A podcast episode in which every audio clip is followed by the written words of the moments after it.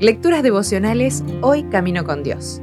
Escrita por Carolina Ramos y narrada por Alexis Villar.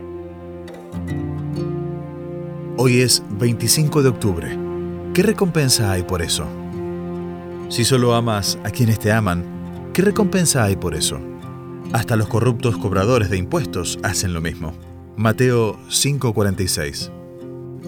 Piensa en una persona que te cae muy mal. Piensa en alguien que es tu enemigo o enemiga, o por lo menos te demuestra eso. Piensa en alguien que te persigue de alguna forma. ¿Listo?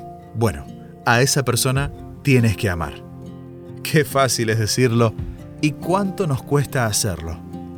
Pero hoy el desafío será orar por ella, por su bienestar, porque el Espíritu Santo toque su corazón o por lo que sientas que debas pedir. Quizás, además de orar por esa persona, tendremos que orar para que Dios nos dé pensamientos positivos, perdonadores o amorosos hacia ella. Es decir, orar para que Dios nos ayude a amar a alguien que a nuestros ojos quizá no lo merece. Podemos fingir muchas cosas, pero en esto demostramos realmente si somos hijos de Dios. No hay cómo esconderlo, y un amor tal solo puede provenir de una comunión estrecha con Dios, pues es algo que de nuestra propia naturaleza no saldría. Esta pregunta es bien tajante.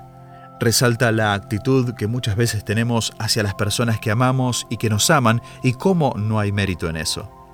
O quizás sí, pero es el primer escalón en nuestra larga escalera del amor. Jesús agrega, si eres amable solo con tus amigos, ¿en qué te diferencias de cualquier otro?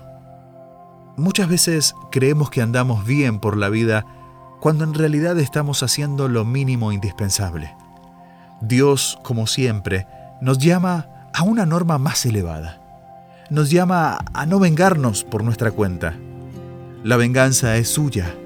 Nos llama a dar la otra mejilla, a mostrar el otro lado de nuestra cara, a devolver bien por mal, a hacer algo bueno por nuestros enemigos. Solo tú conoces cuánto has sufrido por las afrentas de las personas que se te oponen o desean tu mal. Mejor dicho, solo tú y Dios. Pero Dios ama a esa persona tanto como a ti y puede usarte para mostrar su salvación y quizá generar un cambio necesario que resulte en salvación. Y para hacer esto, a veces hay que pensar en qué necesita la otra persona, no tanto en qué quiere o en cómo te está tratando.